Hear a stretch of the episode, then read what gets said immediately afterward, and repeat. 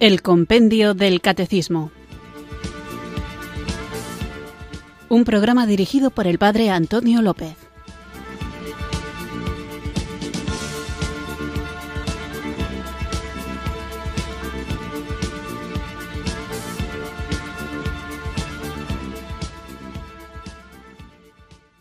Muy buenas tardes, queridos oyentes de Radio María. Recibido un cariñoso saludo desde Irurzun, en Navarra, quienes sintonizáis una tarde más esta radio que cambia vidas, esta emisora de la Virgen, Radio María, para escuchar el programa El Compendio del Catecismo, nuestro espacio diario de formación católica en el que tratamos de conocer la fe que queremos vivir, compartir y defender. Estamos tratando el segundo mandamiento, no tomar el nombre de Dios en vano, y hablaba en el programa anterior de la diferencia entre una promesa y un juramento. Y a este propósito sería importante que reflexionáramos juntos sobre el valor de la palabra dada. En nuestra sociedad actual hay valores personales que parecen estar en desuso y virtudes que se conciben como si fueran reliquias de la antigüedad. Términos como compromiso, transparencia o integridad son hoy en día difíciles de darles el valor que merecen. En cualquier ser humano las virtudes personales y los principios son fundamentales a modo de integridad propia y credibilidad ante los demás. En las relaciones humanas, el juicio que tengamos de las personas que nos rodean marcan la opinión, el trato y el criterio que nos hemos formado mientras que la relación directa que mantengamos serán su propia credibilidad que pueden quedar en entredicho. Ante la vida, cualquier estado de confianza personal que mantenemos tiene una prueba de fuego en la confianza mutua y en ella radica el valor de la palabra dada. La seriedad en la palabra dada que transmite una persona con compromiso y rectitud en cualquier faceta o relación es una muestra de equidad e integridad. La integridad a nivel personal es un valor de transparencia necesaria en toda relación humana a modo de garantía y confianza frente a cualquier vínculo, actividad o proyecto. La responsabilidad ejercida por cualquier persona en toda ocupación, en cualquier trabajo o tarea, es una garantía que determina las decisiones para que éstas se lleven a cabo. Es la palabra dada un aval que da rigor y crédito. La confianza que depositamos en alguien siempre viene precedida por la transparencia que nos transmite y la rectitud con la que actúa en su vida cotidiana. La integridad siempre es un fin que debemos transmitir y que conlleva unos valores y principios como virtud de franqueza, claridad y crédito personal. El valor de la palabra dada es algo más que un compromiso, es la honestidad de la misma persona en sí misma con su autenticidad sustancial y su integridad ética. La dignidad siempre es un aspecto de capacidad y aptitud en las obligaciones y responsabilidades que ejercemos. Creer en alguien es creer en algo más que en esa persona, es creer en las convicciones que transmite, la transparencia que practica y el valor que tiene. Cualquier fin necesita unos valores de integridad para luchar por ellos y una ética para poder alcanzarlos. Es la suma de los méritos y las capacidades como valor personal e imparcial en las acciones que realizamos. La ética siempre es una virtud de fuerza en los principios, mérito en los valores y motivo para todo fin que busque la honestidad y la integridad de la persona. Es la palabra dada hecha acción y su garantía de compromiso. No hay deber que no requiera una obligación, una firmeza de actuación, una determinación de compromiso y palabra dada. En la toma de decisiones, la franqueza que se transmita es la confianza que depositan en nosotros y la transparencia como señal de credibilidad. Todo lo que realizamos tiene una finalidad y para conseguirla ha de tener como perspectiva la certeza de que aquello que se nos dice se va a cumplir. En este mundo donde parece que las palabras se las lleva el viento y donde las promesas se incumplen y no hay consecuencias, el valor de respetar la palabra que damos constituye uno de los aspectos centrales de la credibilidad y de la reputación personal. Hay una expresión que se suele usar y es palabra dada, palabra respetada. Y esto significa que si te comprometes con algo, lo cumples. Faltar a la palabra empeñada no sólo deteriora las relaciones con los demás, sino que aniquila la confianza en uno mismo. Esto sucede porque las aparentemente insignificantes mentiras piadosas, como se les llama habitualmente, actúan mellando la mente subconsciente donde se afirman las emociones y los sentimientos de valía personal y de autoestima. Así, estas pequeñas autotraiciones que te haces a ti mismo van debilitando tu sistema de crecimiento interior, porque el subconsciente entiende que no eres alguien de fiar y esta conducta posiblemente te lleve a consecuencias mayores. El hecho de dar la palabra es hacer una promesa que implica un profundo compromiso que debe ser ratificado con hechos concretos. Dar la palabra es asumir un compromiso y ratificarlo con los hechos. Para la mayoría de las personas es muy sencillo decirlo, pero no siempre es tan sencillo actuar en consecuencia. De hecho, es bastante habitual, tristemente, encontrar a personas con influencia pública que dicen una cosa y luego no la cumplen. Otro aspecto central es que al dar tu palabra estás empeñando tu ser, tu dignidad para reafirmar que vas a cumplir lo que has declarado. En épocas anteriores bastaba un apretón de manos para sellar cualquier acuerdo, costumbre que ha caído en desuso porque hoy en día ni siquiera los documentos firmados obligan a las personas a cumplir sus acuerdos. Las personas de poco fiar se caracterizan por ser escurridizas, oportunistas, timadoras, victimistas, aprovechadoras y mentirosas.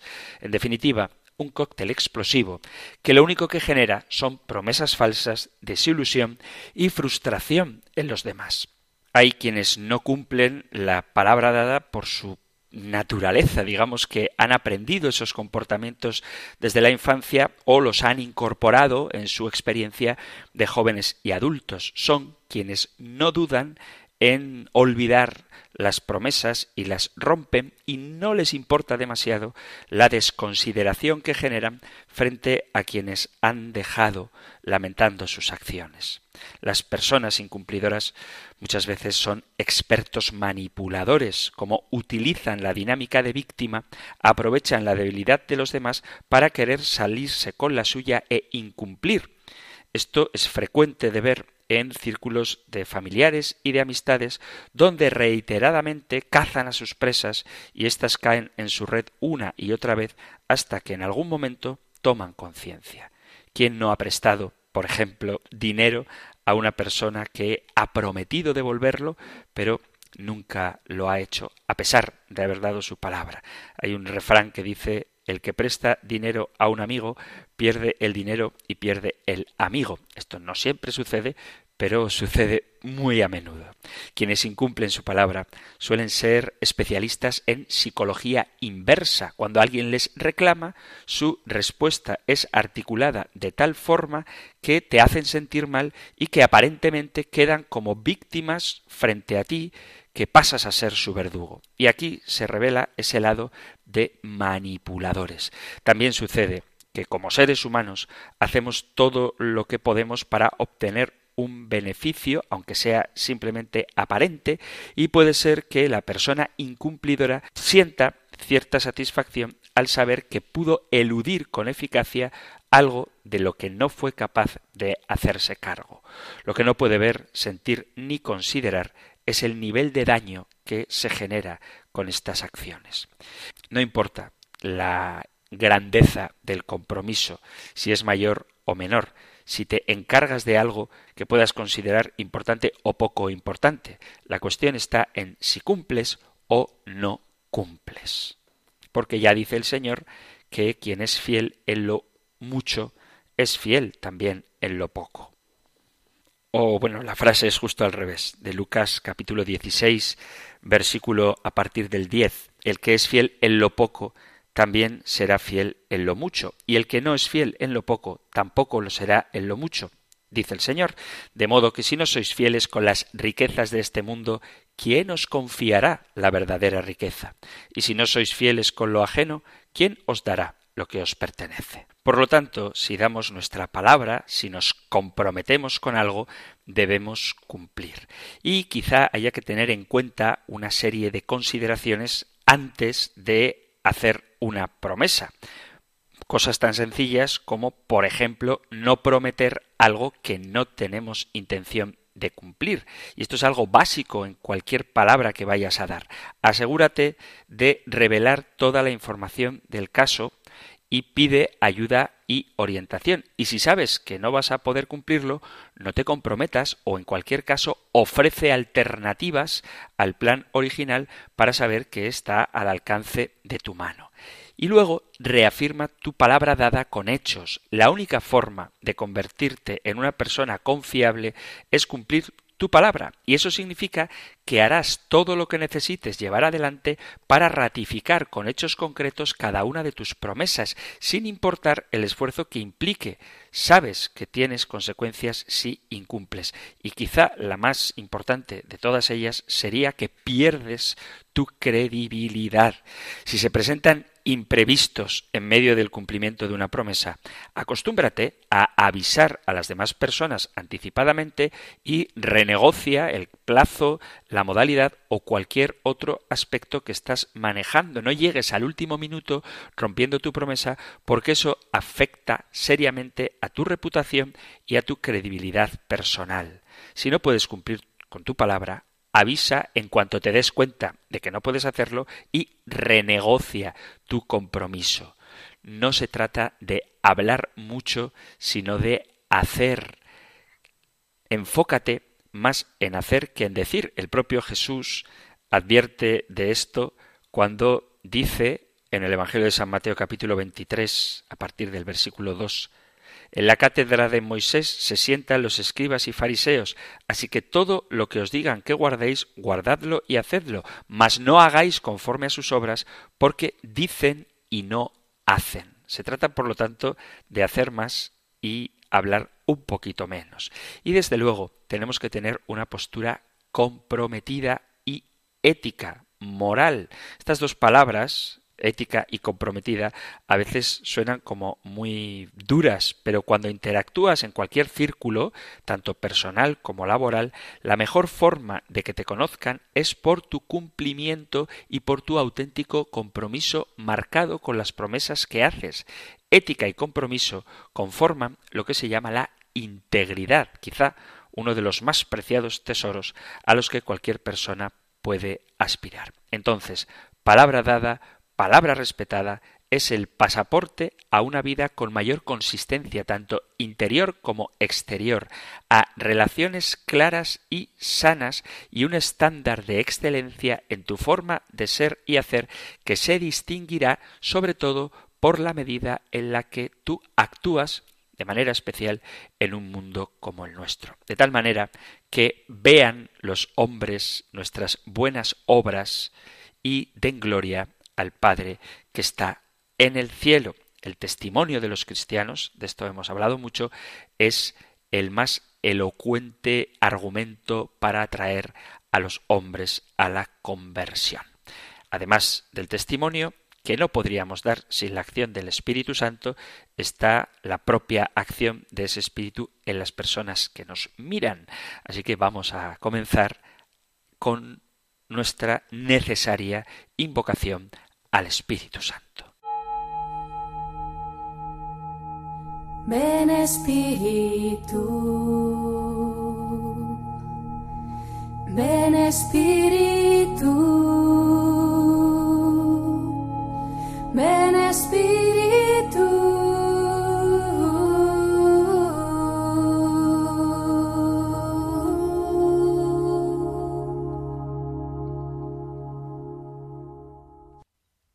Padre, tantas veces me olvido de pedir lo que realmente necesito y la sabiduría es una de mis mayores necesidades. Estoy muy agradecido por tu palabra y la promesa que contiene. Gracias por ser tan generoso y estar dispuesto a darme la sabiduría que necesito en mis circunstancias diarias. Padre bueno, quiero vivir según las promesas y los principios de tu palabra, no según las normas del mundo. Enséñame a pedir sabiduría con valentía todos los días, para que pueda navegar en la vida de acuerdo con tu voluntad y para tu gloria. Te lo pido por intercesión de aquella en cuyo seno la palabra se hizo carne.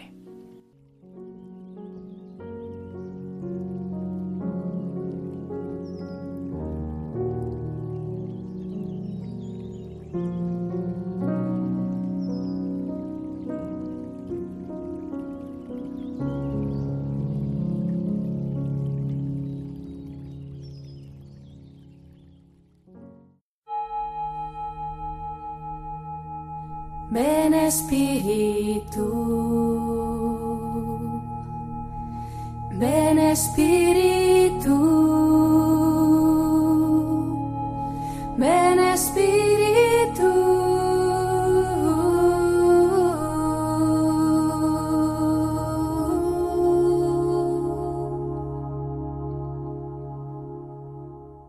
después de haber introducido el programa hablando de la importancia de la palabra dada, vamos con la siguiente pregunta del compendio del catecismo que encontráis en el Catecismo Mayor en los puntos 2152 al 2155.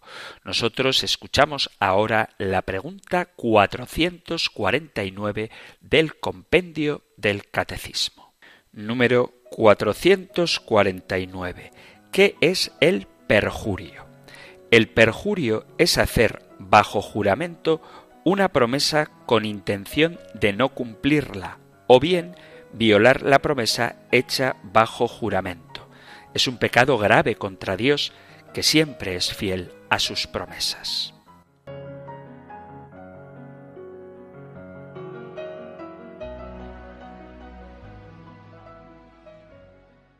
Quizás sea preciso recordar que esta pregunta, que es el perjurio, la hacemos dentro de la explicación sobre el segundo mandamiento, no tomarás el nombre de Dios en vano. Con esto directamente se prohíbe jurar en vano, blasfemar, infligir un voto, así como cualquier otra irreverencia contra el santo nombre de Dios e indirectamente manda que se honre el nombre de Dios. Y lo que del nombre de Dios se dice vale respecto de otros nombres de Dios y con la debida proporción también de los santos y de las cosas sagradas, porque así como quien desprecia u honra a los santos o a sus imágenes, desprecia u honra a Dios en ellos, así respecto del nombre que se toma por aquello que designa. En cuanto a honrar nombres santos cumple quien reza con frecuencia y de modo debido, según manda el primer mandamiento y que ya hemos explicado, pues a la par que honra a aquel a quien reza, honra también su nombre. A esta honra se dirigen las alabanzas, los cánticos sagrados del culto y los saludos cristianos, que deberíamos procurar usar más a menudo. Alabado sea Dios, gracias a Dios, que el Señor sea siempre alabado o que a Dios sean dadas las gracias cuando respondemos a estos saludos. De estos modos de saludar, que se usaban ya entre los primitivos cristianos, escribió San Agustín que se burlaba de los herejes de su tiempo y que hoy imita la gente poco piadosa, pero nosotros hemos de aprovecharnos de todo para alabar a Dios y su nombre santísimo, diciendo no solo buenos días, sino buenos días nos de Dios, o hasta mañana si Dios quiere, u otras frases tan españolas como cristianas que recomienda la Sagrada Escritura. Esto no quiere decir que sin reverencia alguna intercalemos el nombre de Dios, de Jesús o de la Virgen María, como muchas veces hacen algunos a modo de interjección o muletilla cuando se enfadan y incurriendo, si no en un pecado mortal, porque quizá no tengan la intención de herir a Dios, sí en una temeridad y en un pecado venial. Quien pone a Dios por testigo de una verdad o de una cosa buena, acordaos, con grave causa y con la debida reverencia, da a entender que aprecia el testimonio de Dios más que el suyo propio o que ningún otro, y que no se atrevería a utilizarlo sino por una causa y motivo justificado. Por lo tanto, cuando se hace un juramento con causa grave y con verdad, eso es un acto que puede ser piadoso. Así, Jesús, ante el tribunal de Caifás, pone a Dios por testigo, el Papa, los obispos, los cristianos en ciertas circunstancias, los políticos, en ocasiones solemnes, juran, ponen a Dios por testigo de algo, pero con verdad, porque en caso contrario, en caso de que pongan a Dios por testigo de algo que es falso o de algo que no tienen intención de cumplir, estarán perjurando. Y perjurio es todo juramento mal hecho, jurar en falso o también prometer algo malo. Y eso es un pecado muy gordo. Los perjuros son incapaces de ser testigos y en algunos lugares la condena para quienes hacen esto es muy severa. El que acostumbra a jurar se expone a perjurar y muestra poco respeto a Dios. Por eso Jesús reprende tal costumbre y debe cualquier superior castigar. Y debemos tener mucho cuidado con eso. La palabra de un cristiano vale más que cualquier juramento y no hace falta apelar al nombre de Dios para que podamos avalar la garantía de nuestra credibilidad. Alguien que es honrado afirma la verdad y si no le creen, no necesita recurrir a un juramento. Por eso Jesús nos advierte en el Evangelio de San Mateo, capítulo 33, Habéis oído también que se dijo a los antepasados, no perjurarás, sino que cumplirás al Señor tus juramentos. Pues yo os digo, que no juréis en modo alguno, ni por el cielo, porque es trono de Dios, ni por la tierra, porque es escabel de sus pies, ni por Jerusalén, porque es la ciudad del gran rey. Ni tampoco jures por tu cabeza, porque ni a uno solo de tus cabellos puedes hacerlo blanco o negro. Sea vuestro lenguaje sí, sí, no, no, que lo que pasa de ahí viene del maligno. Jesús, en el Sermón de la Montaña, ya trata el tema de la verdad y la mentira e instruye a los discípulos y a todos los que deseamos seguirlo sobre la justicia que sobrepasa la justicia de los escribas y fariseos. Insta a los discípulos a que no se conformen con la justicia externa solamente, sino más bien que busquen la justicia interna de un corazón transformado. Jesús menciona varias de las cuestiones más importantes de las que nos ocurren diariamente y cita textos del Antiguo Testamento referidas a ellas. Por eso, cuando queremos interpretar este versículo, estos versículos del Evangelio, habría que conocer lo que los fariseos enseñaban a este propósito para poder captar lo que Jesús está tratando de comunicar. Los fariseos enseñaban que unos juramentos eran obligatorios y otros no. Ellos opinaban que si hacías un juramento y usabas el nombre de Dios, el juramento era obligatorio. Sin embargo, si hacías un juramento sin usar el nombre de Dios, el juramento no era obligatorio. Dicho de otra manera, podías jurar y prometer algo con los dedos cruzados a tus espaldas y básicamente mentir. Sin embargo, la ley de Dios no permite eso. El libro de los números, en el capítulo 30, versículo 2, dice, Si un hombre hace un voto al Señor o hace un juramento para imponerse una obligación, no faltará a su palabra, hará conforme a todo lo que salga de su boca. La intención de Dios era que esta ley nos haría hombres de palabra que dicen la verdad. Cuando hacemos una promesa, tenemos que cumplirla. Jurar en falso es hacer una promesa y no cumplirla. El Señor, cuando nos dice que no juremos, lo que quiere es eliminar la deshonestidad.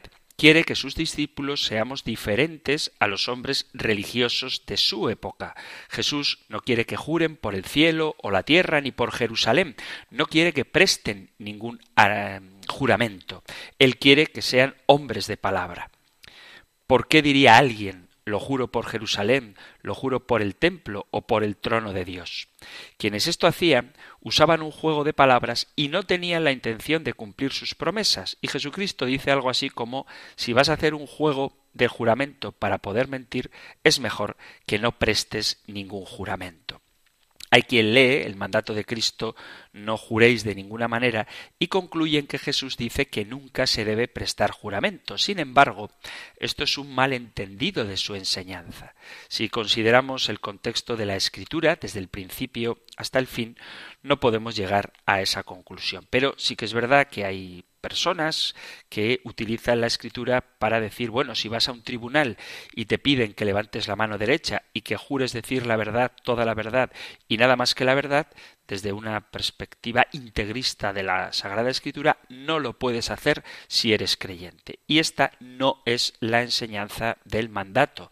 Jesús instruye que si vas a jurar en falso, es mejor no jurar en absoluto. En ese contexto, el mandato que Jesús cita específicamente, lo he leído de la versión de la Biblia de Jerusalén, es no perjurarás, sino que cumplirás al Señor tus juramentos. Porque, insisto, el Señor quiere que los discípulos seamos hombres de palabra. La mejor prueba de que a Dios no le molestan los juramentos sinceros se encuentra en el hecho de que en las Sagradas Escrituras Dios mismo jura varias veces. Por lo tanto, jurar en sí no es malo. Jesús simplemente nos exhorta a que si le decimos sí a alguien, lo hagamos con sinceridad y cumplamos nuestra palabra. Y si le decimos no a alguien, debemos hacerlo con franqueza y vivir en consecuencia. Todo lo contrario viene del maligno, porque el maligno es el padre de la mentira.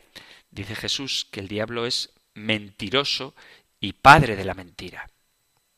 Dice el Evangelio de San Juan capítulo 8 versículo 44 Vosotros sois de vuestro padre el diablo y los deseo de vuestro padre queréis hacer. Él ha sido homicida desde el principio y no ha permanecido en la verdad porque no hay verdad en él. Cuando habla mentira, de lo suyo habla porque es mentiroso y padre de la mentira. Satanás es el padre de la mentira ya que él es el primer mentiroso. Él es el padre de las mentiras. Satanás le dijo la primera mentira de la historia a Eva en el jardín del Edén, cuando después de plantar la semilla de la duda en la mente de Eva con la pregunta que le hace, contradice directamente la palabra de Dios diciéndole no moriréis. Y con esta mentira conduce a Eva a la muerte y Adán le sigue y la consecuencia la hemos pagado todos nosotros. Por lo tanto, la mentira es el arma principal de Satanás contra los hijos de Dios. Utiliza la táctica del engaño para separar a las personas del Padre Celestial e induce a la gente a la desesperación o a la presunción con afirmaciones como no hay Dios o no le importas a Dios. San Pablo dice que Satanás se disfraza como ángel de luz, segunda carta a Corintios capítulo 11 versículo 14, de modo que lo que dice y hace suena bien y parece razonable, y sin embargo no es más que una falsa apariencia. Hay pasajes en los que Dios hace juramentos. Por ejemplo, en la carta a los Hebreos capítulo 6, versículo 16 dice, porque los hombres juran por uno mayor que ellos mismos y para ellos un juramento dado como confirmación es el fin de toda discusión. Aquí la escritura declara por qué la gente hace juramentos, para dar fin a toda discusión. Y sigue la carta a los hebreos, por lo cual Dios, deseando mostrar más plenamente a los herederos de la promesa la inmutabilidad de su propósito, interpuso un juramento. Dios hace un juramento a Abraham y su descendencia. Dios hace más juramentos. En la carta a los Hebreos capítulo 7 versículo 21 se contrasta a los sacerdotes humanos con Jesucristo sumo y eterno sacerdote. Dice, porque los otros, ciertamente sin juramento, fueron hechos sacerdotes, pero éste, Jesús, con el juramento de que el Padre le juró, el Señor te ha hecho sacerdote eterno para siempre, y no se arrepentirá según el orden de Melquisedec. Dios hace juramento. Por lo tanto, prestar juramento no es contrario a la escritura. Es más, el apóstol San Pablo estimaba que el prestar juramento era aceptable siempre y cuando la persona fuera sincera y cumpliera su palabra. En la segunda carta a los Corintios, San Pablo cita las palabras de Cristo que se encuentran en San Mateo cuando lo acusan de no cumplir su palabra de visitar la iglesia de Corinto, dice Pablo. Por tanto, cuando me propuse esto, ¿acaso obré precipitadamente? ¿O lo que me propongo, me lo propongo conforme a la carne, para que en mí haya al mismo tiempo el sí, sí y el no, no? Pero como Dios es fiel, nuestra palabra a vosotros es sí y no, porque el Hijo de Dios, Cristo Jesús, que fue predicado entre vosotros por nosotros, por mí, Silvano y Timoteo, no fue sí y no, sino que ha sido sí en él. Pues tantas como sean las promesas de Dios, en él todas son sí. Por eso también, por medio de él, es nuestro amén para gloria de Dios por medio de nosotros. Ahora bien, el que nos confirma con vosotros en Cristo y el que nos ungió es Dios, quien también nos selló y nos dio el Espíritu en nuestro corazón como garantía. Pero yo invoco a Dios como testigo sobre mi alma, que por consideración a vosotros no he vuelto a Corinto. San Pablo explica por qué no llegó a ellos tan rápido como hubiera querido y le aseguró a la iglesia de Corinto que él era un hombre de palabra y que su sí era sí y su no era no. Pero luego Pablo le pide a Dios que sea testigo de la verdad de sus palabras. Y esto es un juramento. Así que si el tomar un juramento está mal, Dios jamás hubiera jurado, ni tampoco San Pablo. La enseñanza de Cristo es muy sencilla en ese versículo del capítulo 5 de San Mateo. Di la verdad. No uses juegos de palabras para evadir la verdad. A Jesús le interesa la sinceridad de tu corazón. Él quiere que los creyentes digan la verdad, porque esa es la justicia que sobrepasa la justicia de los escribas y fariseos. La justicia de esos líderes religiosos era solamente externa, pero Jesús quiere nuestra justicia, nuestra veracidad de corazón. Hacemos ahora una breve pausa musical y continuamos con nuestro programa hoy con la pregunta 449 hablando del perjurio.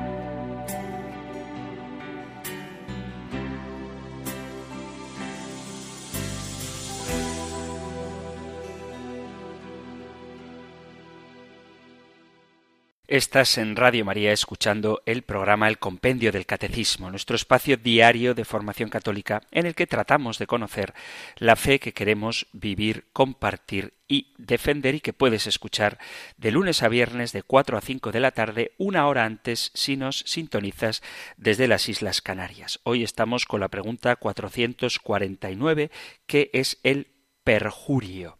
Y el perjurio es no cumplir con un juramento o violar la promesa hecha bajo juramento. Y esto es un pecado porque Dios es veraz y siempre es fiel a sus promesas. Dios no solamente es veraz, sino que es la verdad. Dice el Concilio Vaticano I, Dios ni puede equivocarse ni inducir al error. La verdad no puede contradecir a la verdad. De tal forma que poner a aquel que es la verdad como testigo de algo falso es atentar directamente contra la propia esencia de Dios. Tened en cuenta que en el comienzo del pecado y de la caída del hombre está la mentira del tentador que indujo a dudar de la palabra de Dios, de su benevolencia y de su fidelidad. Por eso San Pablo dice que Dios es leal y todos los hombres desleales. Carta a los Romanos capítulo 3 versículo 4. Por eso, porque la esencia de Dios es la verdad, no se puede tratar de utilizarle para vivir en el engaño y del mismo modo no podemos a la ligera hacer promesas a Dios, que es la verdad, si no tenemos intención de cumplirlas. Me gustaría antes de terminar en el ratito que nos queda, hablar a propósito de la blasfemia de un texto que muchas veces genera cierta inquietud, y es cuando Jesús dice en el Evangelio de San Mateo capítulo 12 versículo 31, Por tanto os digo, todo pecado y blasfemia será perdonado a los hombres, pero la blasfemia contra el Espíritu Santo no les será perdonada. Este pasaje ha presentado siempre alguna dificultad para su interpretación, pero podemos llegar a conclusiones bíblicas si seguimos el principio de la sana interpretación teniendo en cuenta el contexto del pasaje, porque cuando se lee de una forma superficial podría dar la sensación de que la misericordia de Dios está limitada. Existe el error a la hora de interpretar la Sagrada Escritura de no tomar en cuenta el contexto. La palabra de Dios es un libro que lleva un hilo de pensamiento desde el principio hasta el fin. Es lo que llamamos la analogía de la fe y en ella no hay contradicción alguna. No podemos tomar pasajes aislados y sacar de ellos conclusiones sin tomar en cuenta el resto de la palabra de Dios, porque esto nos conduciría irremediablemente al error. Para entender el significado de este pasaje deberíamos conocer el contexto. El Señor ha sanado a un hombre que estaba poseído por un demonio, el cual le causaba que fuera sordo y mudo. Cuando Jesús libra al hombre de la presencia del demonio, éste recobra el habla y la capacidad de oír la mayoría de las enfermedades no son producidas por la presencia de demonios, sino que obedecen a razones naturales, al propio desgaste del cuerpo humano y todos los hombres heredamos cuerpos que un día volverán al polvo de la tierra, pero el personaje de este pasaje estaba enfermo por una presencia maligna y diabólica. Este milagro de Jesús produce una profunda admiración en el pueblo que se preguntaba si no sería acaso Jesús el Mesías prometido. Muchos estaban siendo inquietados para creer en él, porque las señales que los profetas habían predicho que caracterizarían la venida del Mesías estaban siendo cumplidas. Y esto preocupaba en gran manera a los fariseos porque ellos se cerraban a reconocer al Mesías y sólo pensaban en conservar su propio prestigio religioso. El pueblo estaba viendo al Mesías que obraba milagros, pero los fariseos veían en él a un impostor. Estos religiosos habían cerrado sus mentes y corazones para no creer que Jesús fuera el Mesías prometido. Ellos ciertamente conocían las sagradas escrituras profundamente y sabían que el Mesías haría estas obras, pero no estaban interesados en reconocerlo porque Jesús había denunciado su superficialidad religiosa. Dice el pasaje que Jesús conocía los pensamientos de los fariseos, es decir, sabía lo que había en sus corazones y sabía que los corazones de ellos estaban cerrados para no aceptar la verdad que revelaba Jesús a pesar de las claras evidencias que daba y ellos se habían endurecido de manera consciente para no aceptar a Jesús. Siendo así, el endurecimiento voluntario de los fariseos y el afán por no aceptar que Jesús es el Mesías aducen que las obras de Cristo fueron realizadas por el poder de Satanás. Ellos no estaban, insisto, interesados en conocer la verdad, sino que sólo deseaban desacreditar a Jesús. Si hubiesen abierto su corazón para conocer la verdad, de una manera fácil hubieran visto en él el cumplimiento de las profecías. Cuando endurecemos nuestro corazón de manera voluntaria y consciente, no queda más camino que seguir endureciéndonos contra Dios, que es lo mismo que pasó con el faraón en tiempos de Moisés. Se endureció contra la voluntad de Dios y su camino que él decidió fue el de seguir rebelándose contra el Señor. Jesús no deja a los fariseos en su ignorancia, sino que con su infinita misericordia, con amor, les explica lo absurdo de sus suposiciones y trata de conducirles a la verdad. Todo reino dividido contra sí mismo es asolado y toda ciudad o casa dividida contra sí misma no permanecerá. Y si Satanás echa fuera a Satanás está dividido contra sí mismo, ¿cómo puede, pues, permanecer su reino? Después de explicarle lo absurdo de sus acusaciones, pasa a hacerles ver que estas blasfemias no podrán ser perdonadas, porque no hablaron en contra de Dios Padre o del Hijo, sino en contra del Espíritu Santo. ¿Por qué blasfemar contra el Espíritu Santo es tan grave? La palabra que se utiliza en este texto es la palabra blasfemia. En el griego, la palabra usada para blasfemia significa uso del lenguaje insolente dirigido contra Dios o contra el hombre, la difamación, la burla o la injuria. Hay varios textos, Efesios capítulo 4, Colosenses capítulo 3, Primera carta a Timoteo capítulo 6, donde se habla de esto. Toda la blasfemia en contra de la divinidad no queda impune, sino que recibe un castigo merecido. Y esto es lo que nos deja ver la ley del Señor cuando en el versículo que ocupa este segundo mandamiento, Éxodo 27, dice, no tomarás el nombre de Yahvé tu Dios en vano, porque no dará por inocente Yahvé al que tome su nombre en vano.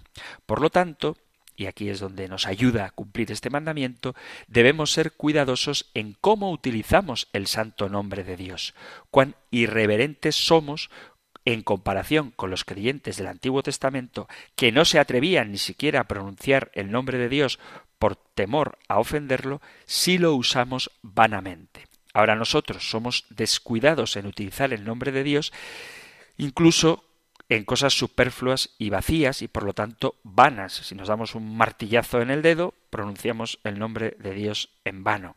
Y así por cualquier cosa mencionamos el nombre de Dios. Por eso deberíamos aprender a cómo la Sagrada Escritura nos pide que su santo nombre sea reverenciado, porque el nombre de Dios es algo más que un simple título, sino que representa a la persona que lo posee.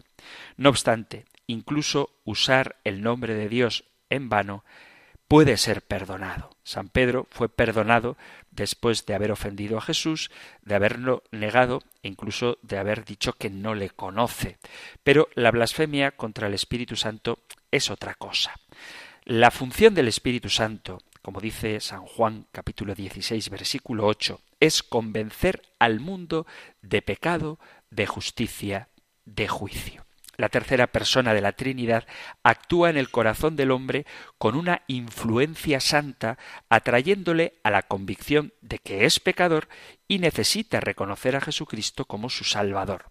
Cuando el hombre cierra su corazón de tal manera que rechaza la influencia del Espíritu de Dios que procura convencerle, entonces, si no es el Espíritu Santo, ¿quién podrá convencerlo de su necesidad espiritual. Ya no queda más esperanza. Nadie podrá hacerlo.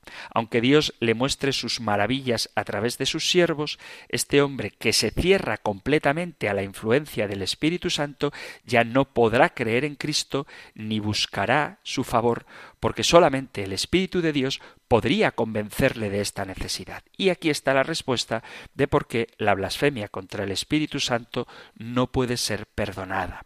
Los fariseos a los cuales Jesús dirige sus palabras estaban cerrando toda posibilidad de ser convencidos por el Espíritu de Dios de la necesidad que tenían de Jesús como Salvador.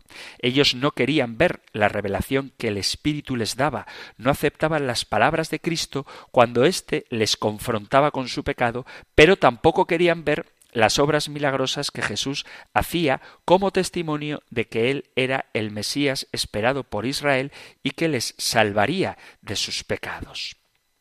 Su blasfemia consiste en rechazar la obra de convicción del Espíritu Santo adjudicando su labor a la labor de Satanás. Preferían creer que Satanás estaba dividido y en contra de sí mismo expulsando los demonios de los hombres, en vez de ver lo que era claramente la obra de Dios. Eran tan ciegos como uno que se saca a sí mismo los ojos para no ver. Su corazón se había endurecido en contra del Mesías y cada día lo endurecían más de tal manera que aunque Dios mismo se les estaba revelando de manera clara con obras milagrosas, preferían creer que Satanás había dispuesto a ayudar a personas en vez de mirar lo que era obvio, que Jesús es el Mesías que ha venido para liberar a su pueblo. Y esta es, insisto, la blasfemia contra el Espíritu Santo. Un hombre que rechaza de manera consciente y categórica la voz del Espíritu que le puede convencer de su pecado, podrá arrepentirse de su pecado. Alguien que no ha sido convencido de ser pecador podrá aceptar a Cristo en busca de ayuda alguien que no tiene conciencia de la necesidad espiritual que tiene? Pues obviamente no. Y es por eso que Jesús dice que los que están sanos no tienen necesidad de médicos sino los enfermos, que no ha venido a llamar a los justos sino a los pecadores. Lucas capítulo 5 versículo 31. Ahora bien, ¿habrá alguien en esta tierra, excepto Cristo, que no tenga necesidad de este médico que nos salva. Absolutamente todos los hombres hemos incurrido en pecado, estamos necesitados de salvación y por lo tanto de Jesús. Pero Jesús se refiere a que Él vino a sanar no sólo a aquellos que reconocen su pecado y buscan en Él la salvación, sino a todos los hombres, pero para eso necesitamos estar convencidos de nuestra necesidad de Dios. Y esto es lo que les falla a los fariseos, que pensaban que ellos no necesitaban al Salvador, que creían que eran lo suficientemente buenos como para estar a buenas con Dios sin escuchar la voz del Espíritu que les mostraba su pecaminosidad y les inducía a buscar la ayuda Jesús. Y este es un peligro que mucha gente puede tener, el orgullo espiritual que hace que uno piense que se basta a sí mismo, que no necesitan escuchar el Evangelio, ni que precisan de la Iglesia, ni de la revelación, ni de Jesucristo, porque ellos se salvan solos. Y esta es la blasfemia contra el Espíritu Santo, atribuir al maligno aquello que Dios te quiere dar y rechazar voluntariamente la salvación que generosa y gratuitamente se nos ofrece. Son, por lo tanto, pecados contra el Espíritu Santo la desesperación de la salvación, pensar que Dios no va a cumplir su promesa, Él es la verdad, insisto, y cumple siempre sus promesas, la presunción de salvarse sin merecimientos, creer que no necesitamos a Dios, negar la verdad conocida como tal, tú conoces la verdad y la niegas, te cierras voluntariamente a abrazarla, no aceptas la mano tendida de Cristo, ¿quién te podrá salvar? Y usar el nombre de Dios para maldecir es un pecado contra el Espíritu Santo porque estás pidiendo al que es bueno por esencia que haga un mal. Es querer usar a Dios para algo que contradice la naturaleza de Dios. Y de ahí la importancia de no perjurar, de no usar a Dios para algo que va en contra de su propia naturaleza, que es la verdad. Llegamos al final del tiempo para el programa de hoy y con esta pregunta sobre el perjurio hemos terminado con el segundo mandamiento. Volveremos a hablar de la verdad, no ya poniendo a Dios como testigo de ella, sino de la verdad cuando tratemos el octavo mandamiento, pero De momento vamos a dejar el tema aquí y en el próximo programa continuaremos ya con el tercer mandamiento. Os recuerdo que si hay algún tema del que queráis hablar, alguna pregunta que formular, algún tema que debatir, podéis hacerlo enviando vuestras preguntas al correo electrónico compendio arroba radiomaria.es o al número de teléfono para WhatsApp 668 594 383. Terminamos recibiendo la bendición del Señor. El Señor te bendiga y te guarde, el Señor ilumine su rostro sobre ti y te conceda su favor, el Señor te muestre su rostro y te conceda la paz. Muchísimas gracias por estar ahí, gracias por escuchar el compendio del catecismo y si queréis, volveremos a encontrarnos en un próximo programa. Un fuerte abrazo.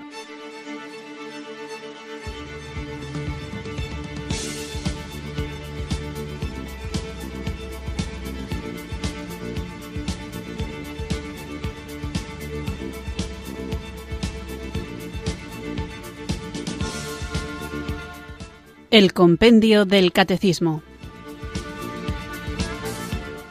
Un programa dirigido por el Padre Antonio López.